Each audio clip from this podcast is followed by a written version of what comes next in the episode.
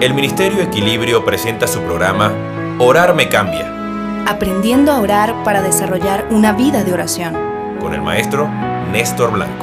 Hola amigos. Jesús, sin hacer mucho alarde, nos enseñó con su vida que orar, más que una actividad religiosa controlada, era establecer una relación íntima y personal con Dios. Levantándose muy de mañana, siendo aún muy oscuro, salió y se fue a un lugar desierto y allí oraba.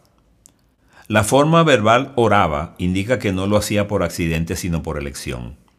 Surge entonces así el concepto natural de vida de oración en el cual hemos hecho mucho énfasis. Para separarlo de orar a secas, que es lo que equivocadamente hemos manejado siempre, sin irrespetar las formas externas de la tradición. Cristo entiende que más que una práctica religiosa, Orar es una forma de vivir que produce e incorpora cambios en la vida de quien lo hace. Es vital que nos demos cuenta con agudeza de que Jesús comienza a enseñar la oración con su vida, no con su discurso. Por eso los discípulos sintieron que necesitaban aprender a orar, no cuando lo vieron hablando, sino cuando lo vieron orando. Debemos borrar la idea simplista y equivocada de que la oración existe para obtener cosas de Dios. Esa es una concepción superficialmente materialista.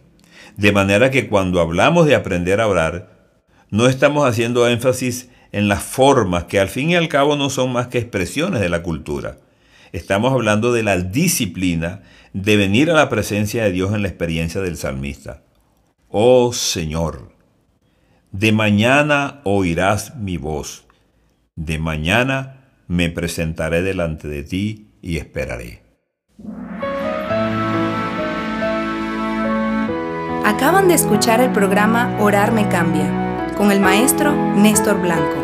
Si quieres contactarnos, escríbenos a blanconestor47 gmail.com o síguenos por Twitter en arroba pastornestor1.